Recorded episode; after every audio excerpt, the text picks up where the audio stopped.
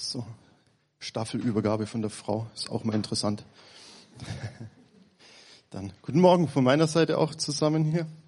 Schön, dass ihr alle da seid.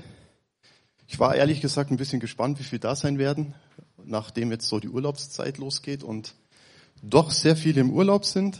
Sind wir doch recht voll, recht gut besetzt hier. Bin echt, finde ich schön.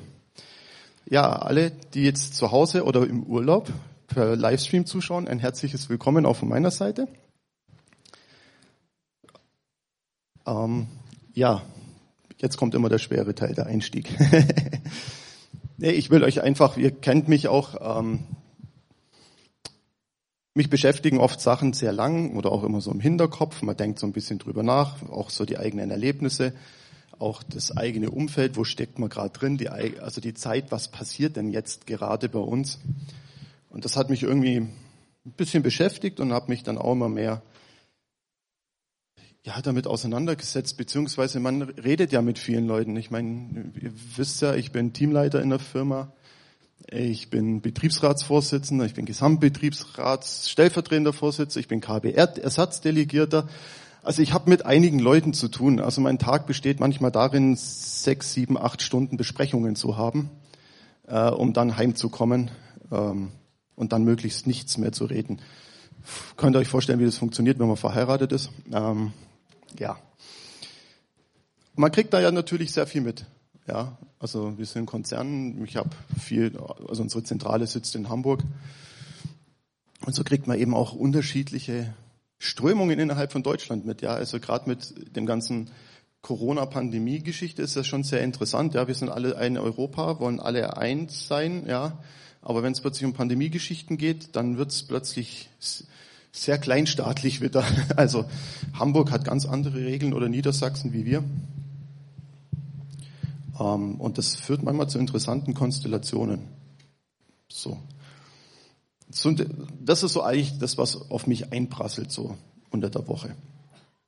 Und dann ist natürlich immer das Thema, wie gehe ich damit um? Und wie ist die Zukunft auch? Oder man will ja auch was verändern. Ja, ich glaube, den Status quo, wie es jetzt ist, ist jetzt nicht so schlecht. Also wir hatten schon schlechter. Dieses Jahr braucht man nicht drüber diskutieren. Aber den Status quo will, glaube ich, keiner gerade erhalten. Ja. Und da ist mir etwas bewusst geworden. Ähm, ich weiß nicht, die meisten kennen es von euch. Also ich lese meine Bibel meistens hier drauf. Da gibt es so eine schöne Bibel-App. Und da gibt es immer so einen Vers des Tages. Und die treffen manchmal wie die Faust aufs Auge, lustigerweise. Und über so einen Vers bin ich nämlich ins Nachdenken gekommen. Und zwar möchte ich da anfangen. Also ich lese heute mal alles aus der Luther-Übersetzung. Normal mache ich immer HFA. Ich fand dieses Mal aber die Luther eigentlich besser. Nämlich Epheser 6, Vers 12. Denn wir haben nicht mit Fleisch und Blut zu kämpfen, sondern mit Mächtigen und Gewalten mit den Herren der Welt, die über diese Finsternis herrschen, mit den bösen Geistern unter dem Himmel. Das ist mir ganz neu irgendwo ins Herz gefallen, wo ich mir dachte, ja, egal was jetzt gerade ist, wir kämpfen nicht auf dieser Ebene, wir kämpfen auf dieser Ebene.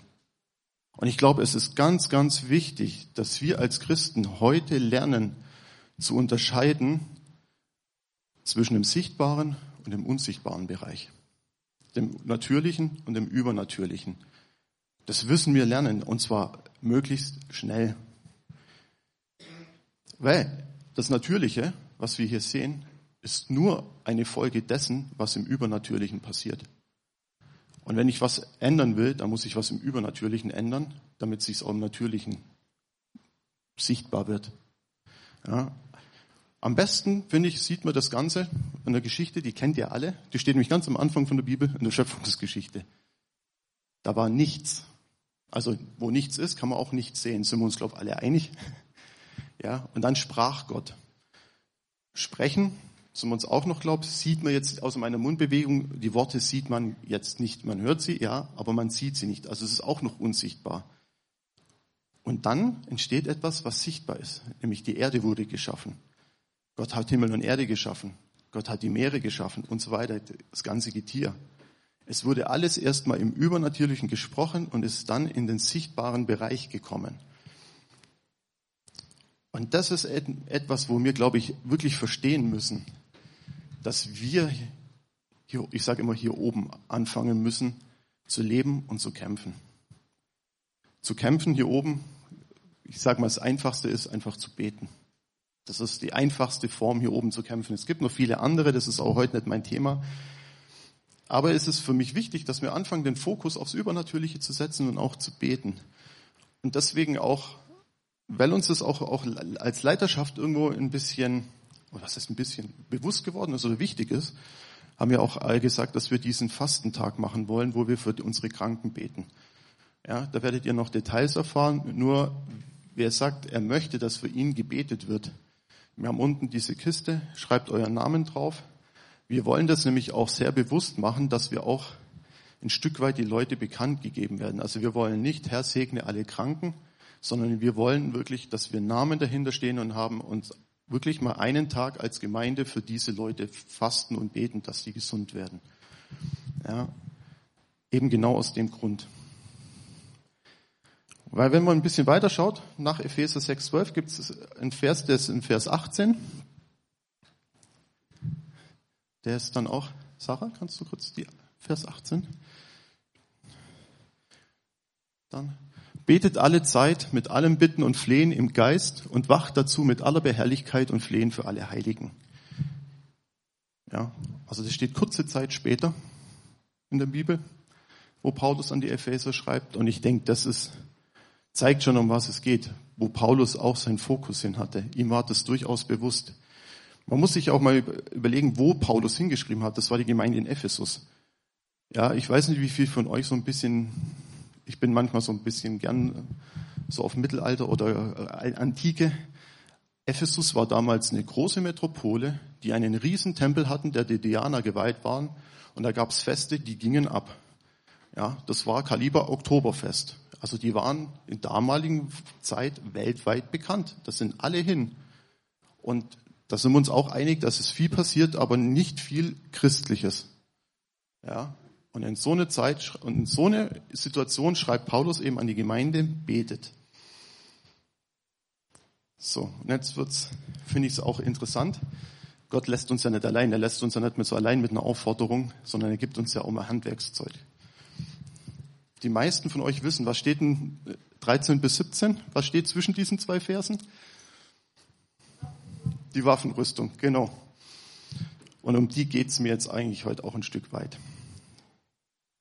Deshalb ergreift die Waffenrüstung Gottes, damit ihr an dem bösen Tag Widerstand leisten und alles überwinden und das Feld behalten könnt. So steht nun fest, umgürtet an euren Lenden mit Wahrheit und angetan mit dem Panzer der Gerechtigkeit und beschut an den Füßen bereit für das Evangelium des Friedens. Vor allen Dingen aber ergreift den Schild des Glaubens, mit dem ihr auslöschen könnt alle feurigen Pfeile des Bösen und nehmt den Helm des Heils und das Schwert des Geistes, welches ist das Wort. Ja. Wie gesagt, ich hatte auch Latein in der Schule, kennt ihr mit Römer. Das war ja genau die Zeit, in der das Ganze stattgefunden hat. Und wenn man sich mal einen römischen Soldaten anschaut, das ist so ein römischer Soldat, da hat Paulus im Prinzip die Waffenrüstung beschrieben. Ja, also das war ein Standard-Legionär. Also bei der Bundeswehr gibt es auch sowas wie eine Standardausrüstung für jede Truppengattung. Das war eben ein Standardlegionär. Was hatte er? Ich fange mal oben an. Er hat den Helm auf dem Kopf. Das war einfach Standard. Je nachdem, wie die Helme ausgeschaut haben, war auch dann die, die, der Rang und so weiter ein bisschen ähm, abgegrenzt, aber es hatte definitiv jeder einen Kopfschutz. Danach kam der Brustpanzer. Den hatte auch jeder Soldat. Sogar teilweise vorne und hinten. Das nächste Wichtige ist eigentlich den Speer und das Schwert. Ja, auf der rechten Seite. In der linken Seite normalerweise das Schild. Beim klassischen Rechtshänder, beziehungsweise Römer wurden alle so trainiert, ähm, damit die alle gleich sind. Und eben die Schuhe war zu der Zeit auch nicht immer unbedingt selbstverständlich, dass die Armeen und jeder Soldat Schuhe anhatte.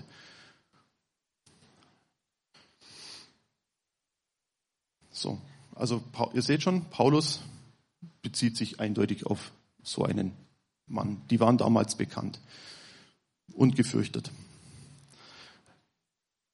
Mir ist es, ich will jetzt auf drei Bauteile dieser Rüstung kurz ein bisschen eingehen, weil die mir nämlich wichtig geworden sind. Das erste ist der Helm. Der Helm des Heils heißt es. Was bedeutet der Helm des Heils? Es ist die Gewissheit für mich, dass Jesus mich erlöst hat, ja, dass ich einfach weiß, ich bin sein Kind, egal was passiert. Ja, wie im Römer schreit, es kann mich nichts aus der Hand Gottes reißen, nichts von seiner Liebe trennen. Das ist mein Helm.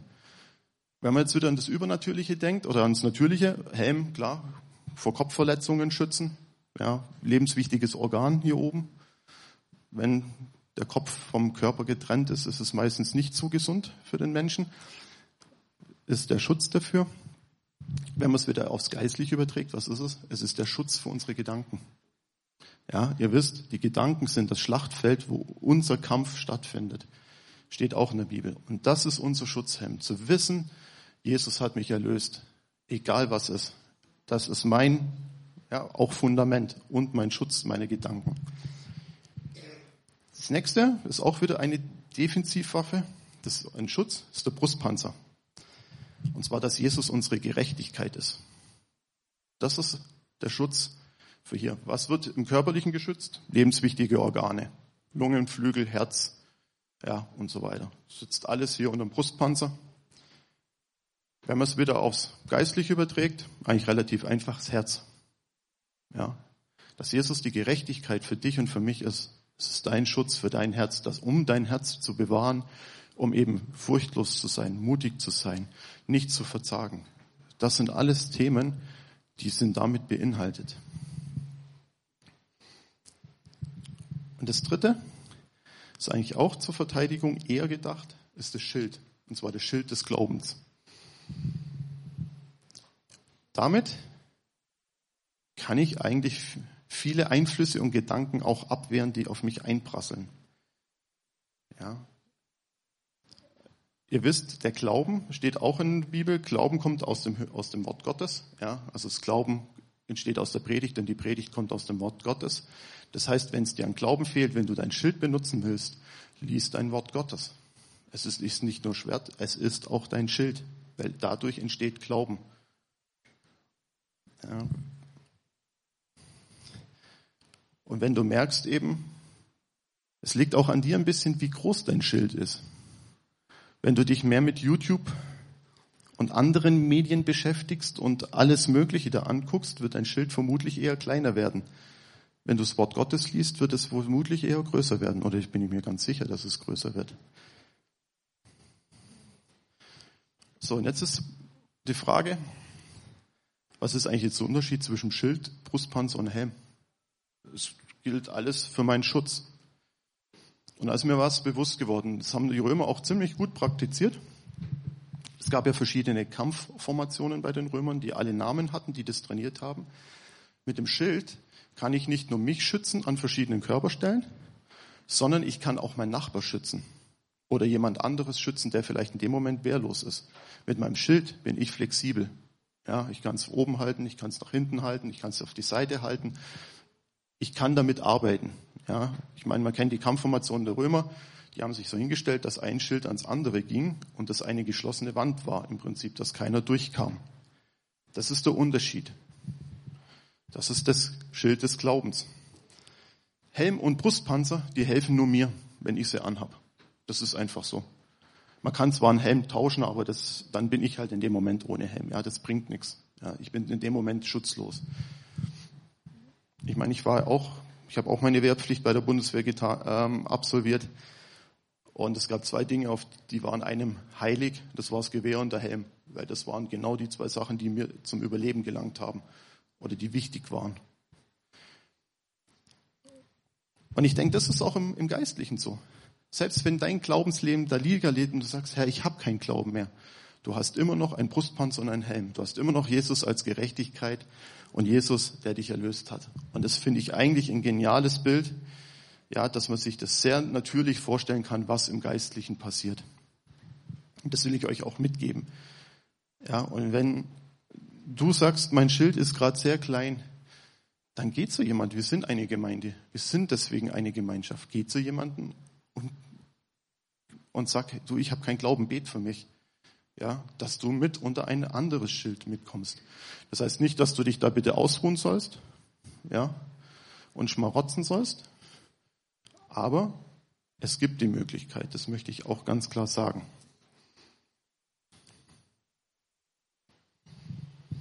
So, wir, so viel zur geistlichen Theorie. Was bedeutet das jetzt für mich, wenn ich morgen wieder in die Arbeit gehe? Ich glaube, eins ist wichtig, was wir auch verstehen müssen, ist, dass die ganze Situation, in die wir stecken, als, auch als deutsches Volk, das hat Gott nicht geschickt. Ja, ich, das möchte ich ganz klar sagen. Aber ich denke, Gott benutzt die Situation, eben um uns auch als Deutsche zu formen. Wir Deutsche hatten eine oder haben eine sehr große Selbstsicherheit. Ich meine, wir sind schon auch clevere Köpfchen, wenn man so sieht, was man so alles hier erfindet in dem Land. Aber wir haben uns, glaube ich, eine Selbstsicherheit geschaffen und eine Sicherheit auf materielle Dinge gesetzt, die einfach keine Sicherheit sind. Und ich glaube, Gott erschüttert es auch gerade. Ja, ich meine, es kommt ein kleiner, kleiner Virus um die Ecke und es fällt alles auseinander. Ja. Und man muss klar sagen, der Teufel nutzt die Situation auch sehr schamlos aus. Ganz klar. Er versucht zu spalten. Das hat er schon immer gemacht und das kann er mit am besten. Ja. Und das macht er hervorragend. Man sieht es in der Gesellschaft. Aber nicht nur in der Gesellschaft, auch bei uns und uns Christen. Guckt mal an, was teilweise gerade in christlichen Kreisen abläuft. Ja, wir hatten fast Versammlungsverbot, also fast. Es war nicht wirklich ein Versammlungsgebot. Gut, letztes Jahr hatten wir sogar. Dieses Jahr war es zumindestens, dass man sich mehr treffen durfte, ja, mit Abstand, nicht mal singen und so weiter. Aber es hat viele Leute abgehalten, bis heute wieder in die Versammlungen zu gehen. Ja. Der Teufel nutzt das aus. mit Spaltungen. Es gibt sogar ein, ein interessantes Prinzip dieser Spaltungen in der Welt. Divide et impera, also teile und herrsche, kennt man vielleicht. Das ist im Prinzip genau das, was der Teufel macht. Das ist, wenn man ein Volk unterwerfen will, teilt man das am besten in Gruppen auf, die sich gegen, gegen widerstehende Interessen haben. Weil dann sind die nämlich so miteinander beschäftigt, dass die gar nicht checken, wenn wir zusammengehen, können wir den Feind oben drüber besiegen. Nee, wir hauen uns lieber untereinander die Köpfe ein. Das macht viel mehr Spaß. Also, in Anführungszeichen. So ist der Mensch, ja. Und das ist genau das, was die Römer und auch andere Großmächte jahrhundertelang in der Antike praktiziert haben, das auch hervorragend funktioniert. Wie gesagt, es gibt sogar einen eigenen Begriff, stehenden Begriff dafür.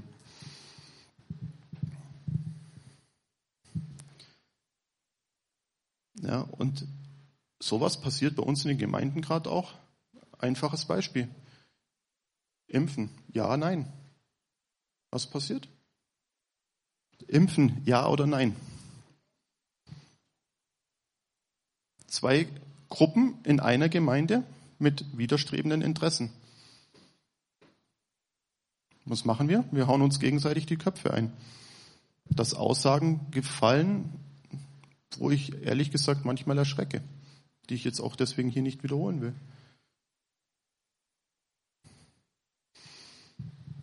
Und ich möchte auch gar nichts dazu. Also, ja, nein, da komme ich vielleicht später noch kurz dazu. Und ich denke, das ist auch wichtig zu verstehen, was ich vorher gesagt habe. Wir müssen verstehen, dass es, dieser Kampf im Übernatürlichen stattfindet. Weil es ist ähnlich mit einer Krankheit. Ich kann die Symptome bekämpfen, dann schaut es nach außen gut aus, aber deswegen bin ich nicht gesund. Symptome sind weg. Und ähnlich ist es so auch, ich kann auf der menschlichen Ebene kämpfen. Ja, ich kann, jetzt will ich nicht sagen, dass es schlecht ist, aber ich kann auf jede Demonstration rennen und so weiter und da kämpfen und da tun und machen. Ja, ich sage nicht, wie gesagt, dass es schlecht ist, irgendwie auf, auch mal seine Meinung zu vertreten.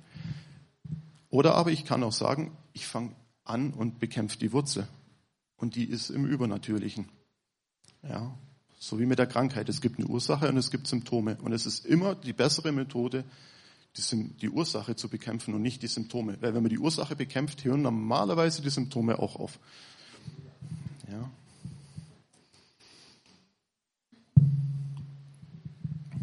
Und ich denke, das ist eben wichtig. Und was ist das Kämpfen bei uns? Kämpfen ist wirklich beten.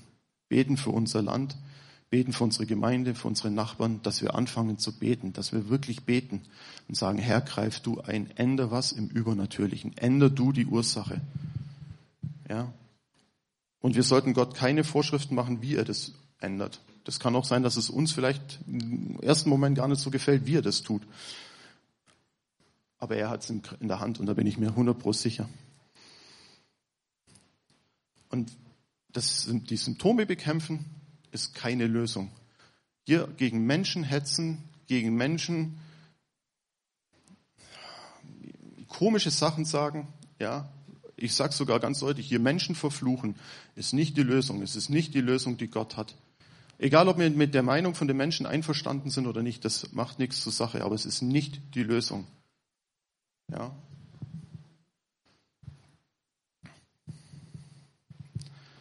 Weil es gibt da einen guten Vers in Galater 5, Vers 13 und 14. Übrigens, der erste Teil ist heute in der Bibel-App zufällig der Vers des Tages. Ihr aber Brüder und Schwestern seid zur Freiheit berufen. Allein seht zu, dass ihr durch die Freiheit nicht dem Fleischraum gebt, sondern durch die Liebe diene einer dem anderen. Das ist schon mal wichtig. Dienen. Das ist unser Job als Christen dienen. Weil Jesus kam, um zu dienen. Und wir sollen sein wie Jesus. Denn das ganze Gesetz ist in einem Wort erfüllt. Liebe deinen Nächsten wie dich selbst. In diesem Satz finde ich kein Hetzen gegen Menschen. Egal, was der für eine Meinung hat. Und das wiederholt, das steht mehrmals in der Bibel. Ja, steht dritter Mose, ist ziemlich am Anfang, es gilt sogar schon im Alten Bund. Es sagt Jesus sogar mal selber, zitiert auch genau dieses Gebot. Du sollst den Herrn, deinen Gott lieben, ja, und deinen Nächsten wie dich selbst. Dann hast du das ganze Gesetz erfüllt. Und es kommt bei den Aposteln nochmal. Also es zieht sich eigentlich durch alle drei Phasen der Bibel durch. Da kann, muss es wohl ziemlich wichtig sein. Muss wohl ein Schlüssel für uns sein. Und das ist mir eben auch so wichtig geworden für uns Christen. Noch nicht. Dass wir anfangen, einander zu lieben und zu dienen. Und genau das nämlich auch hier drin auch zum Zeugnis wird. Weil in der Welt bekämpfen sich die Impfgegner mit den Impfbefürwortern. Ja, im Moment sind wir ja fast so weit, dass sich Mann mit Frau bekämpft farbige Menschen gegen weiße Menschen, ja, Ausländer gegen Einheimische, ja, und so weiter. Ihr könnt, ihr müsst nur die Nachrichten angucken. Die Gesellschaft ist ja nur noch Autofahrer gegen Radfahrer, Radfahrer gegen Fußgänger. Ja, ihr, guckt mal an, das ist ja teilweise, schlagen wir uns ja wirklich die Köpfe ein, im wahrsten Sinne des Wortes.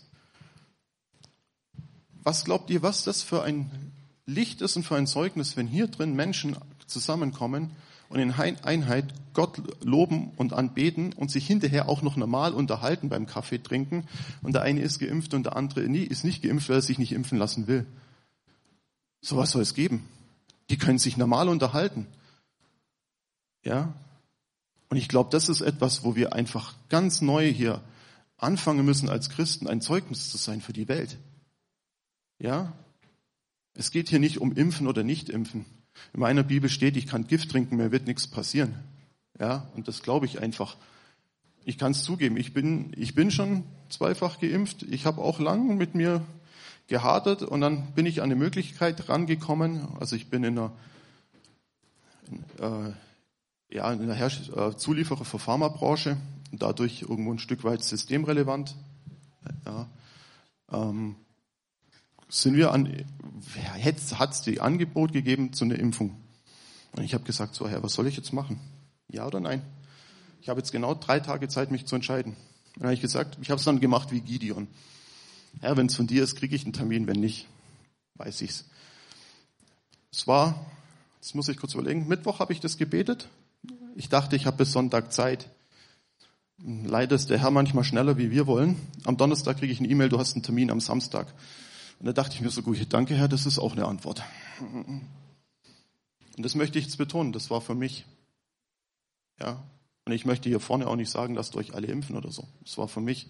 Das war ein, das hat der Herr zu mir gesprochen. Wenn der Herr zu dir spricht, nee, lass dich mal nicht impfen, dann sei gehorsam. Ja. Und wenn du nichts hast, oder auch kein, sagst kein Ja, kein Nein, dann geh zu deinem Arzt. Wenn der Arzt sagt, klar, kannst dich impfen lassen, dann lass dich impfen, das ist doch okay. Ja? Wir müssen hier nicht so das heiliger machen, wie es ist. Es geht hier um einen Pieks, der mehr oder weniger wehtut. Und das war's. Gut, ich, bei der Zweitimpfung lag ich einen Tag flach, ja, aber es ist egal. Und trotzdem kann ich mich mit Leuten unterhalten, die nicht geimpft sind. Und ich muss sie nicht verurteilen. Das ist das Nächste. Es ist nicht unser Job, hier Leute zu beur- und verurteilen und zu verfluchen. Es ist nicht unser Job. Unser Job ist zu dienen und zu beten und die Leute zu lieben. Und das will ich auch ganz deutlich sagen. Und das wünsche ich mir auch als Gemeinde. Und warum ist es so wichtig? Jetzt kommt wieder mein Vers. Ich habe, ich glaube, ich habe schon dreimal mit dem aufgehört bei der Predigt. Aber es ist einfach so. Ja? Ein neues Gebot gebe ich euch, dass ihr euch untereinander liebt, wie ich euch geliebt habe, damit auch ihr einander liebt habt. Daran wird jeder Mann erkennen, dass ihr meine Jünger seid, wenn ihr Liebe untereinander habt. Ich denke, auf das, genau das kommt es an. Es ist Zeit, dass wir als Christen sichtbar werden. Wir müssen einen Unterschied machen in unserer Gesellschaft. Ja, wenn wir keinen Unterschied machen, wer dann noch? Wer? Es geht nur. Es, wir können jetzt leuchten. Wir können ein Leuchtturm sein. Ja? Und ich denke, das ist unheimlich wichtig, dass wir anfangen, auch dieses wahrzunehmen und dass wir eben anfangen, auch mit Gebet, auch für unsere Gesellschaft beten, für unsere Nachbarn beten. Ja, Lust, also was heißt lustigerweise? Interessanterweise ist mein bester Freund kein Christ und von meiner Frau die beste Freundin ist auch kein Christ. Aber inzwischen passieren Situationen, wo wir auf einmal vom, äh, erzählen können, weil sie fragen, wie würdet denn ihr in unserer Situation entscheiden? Wir dann sagen, hm, ich würde jetzt erstmal beten. Ja. Also man kommt mit den Leuchten, diese Selbstsicherheit bröckelt, diese Fassade, diese Mauer der Deutschen bröckelt. Ja, seid mutig. Seid mutig. Ding. Und uns nochmal auf die Soldaten zurückzukommen. Kennt ihr den besten Soldaten für den Gegner? Also der schlechteste für die eigene Armee, der beste für die gegnerische Armee? Es ist der kampfunfähige Soldat, auf Deutsch gesagt der Tote. Der macht mir nichts mehr. Der zweitbeste ist der schlafende Soldat. Weil der ist quasi schon kampfunfähig. Ja. Und das will ich euch auch mitgeben. Seid wachsam und betet. Ja. Kommt aus eurer Lethargie raus. Ich weiß, es ist manchmal anstrengend. Corona hat manches auch angenehm gemacht. Man kann viel online machen. Es gibt ja sowas wie Zoom, WhatsApp, Videotelefonie. Mache ich auch gern. Also ich habe auch teilweise sechs Stunden Videokonferenzen in der Firma. Geht alles. Trotzdem ist es was anderes, ob ihr hierher kommt und ob ihr in euren Hauskreis geht und euch mit Leuten trefft. Ja? Und zusammen betet. Und das will ich euch einfach ans Herz legen. Wacht auf, steht auf, kommt raus aus eurer Lethargie. Werdet wieder aktiv.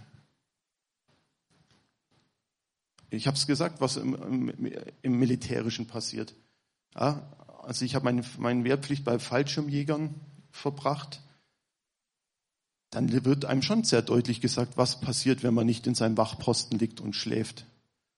Ja, wenn ich schlafe, gehen 15, 20 andere Leute, die wirklich schlafen dürfen, hops. Das ist mein Job in dem Moment, ja. Ich muss wachsam sein. Und ihr glaubt gar nicht, mit wie viel wenig Schlaf man der Mensch auskommt, wenn er unter Adrenalin steht. Das ist unglaublich. Und das will ich euch nur auch wieder im Geistlichen sagen, ja. Der Herr schenkt uns Zeiten, wo wir zur Ruhe kommen dürfen. Er schenkt uns auch Zeiten, wo wir schlafen dürfen. Und das geht's nicht. Wir müssen nicht hier einen auf Action machen. Aber beten können wir. Und das können wir oft. Und wenn der Herr dich mal nachts wach hält, dann fang einfach mal an zu beten. Und sag, Herr, was soll ich, für wen soll ich jetzt beten? Es gibt so vieles. Guck einfach mal in deine Nachbarschaft. Stell dich einfach mal vor deine Haustür und dreh dich um 360 Grad und dann guck mal, für was du alles beten kannst. Ja. Das wünsche ich mir wirklich, dass wir da anfangen jetzt. Auch so vor der Sommerpause, auch wenn wir jetzt in Urlaub gehen. Wir können das auch mitnehmen in den Urlaub. Also ich bin jetzt dann ab nächster Woche dann auch im Urlaub mit meiner Frau. Wir sind schon gespannt, was auch passiert, wo der Herr, welche Begegnungen uns der Herr schickt, wenn wir im Ausland sind. Ich glaube einfach, dass da was passiert. Ja. Ich würde zum Abschluss noch gern beten. Können wir zusammen aufstehen? Ja, Jesus, ich danke dir einfach wirklich, dass du da bist, dass du uns nie allein lässt, dass du deinen Heiligen Geist geschickt hast, der hier ist bei uns, der in uns lebt. Und dass wir einfach wissen, dass du immer bei uns bist, alle Tage bis an der Weltende. Und Jesus, danke, dass wir einfach wissen dürfen, dass wir geschützt sind durch dich in diesen ganzen Kämpfen, die um uns herum stattfinden. Dass wir einfach wissen dürfen, dass wir sicher in deinem Arm sind. Und dass wir einfach, ja, da auch in diese Ruhe auch kämpfen dürfen, Jesus. Und ich bete einfach wirklich, dass du uns ganz neu erwächst, ganz neu zum Leben erwächst, ganz neu Leben einhaust, Herr, dass du uns eine geistliche, gute Unruhe schenkst, wenn wir was, ja, zu beten und zu fasten und zu kämpfen haben im Geistlichen für dich, Jesus. Ich bete einfach wirklich, dass wir als Gemeinde ganz neu aufstehen und dass wir ganz neu das erleben, dass Gebet die Welt verändert, Jesus. Herr, wir wollen wirklich die Geschichte schreiben für dich mit unserem Gebet hier als CZM. Wir wollen einen Unterschied machen für Talkirchen, wir wollen einen Unterschied machen für unsere Nachbarschaft, weil wir einfach ja leuchten wollen für dich, weil wir deine Liebe weitergeben wollen, deine Freundlichkeit, deinen Frieden, Jesus. Wir wollen das weitergeben. Wir wollen es nicht für uns behalten und ich bete wirklich, dass du uns da Mut gibst für die kommende Woche und auch wirklich ja neue Impulse schenkst, was dran ist, Jesus. Dafür danke ich dir. Amen.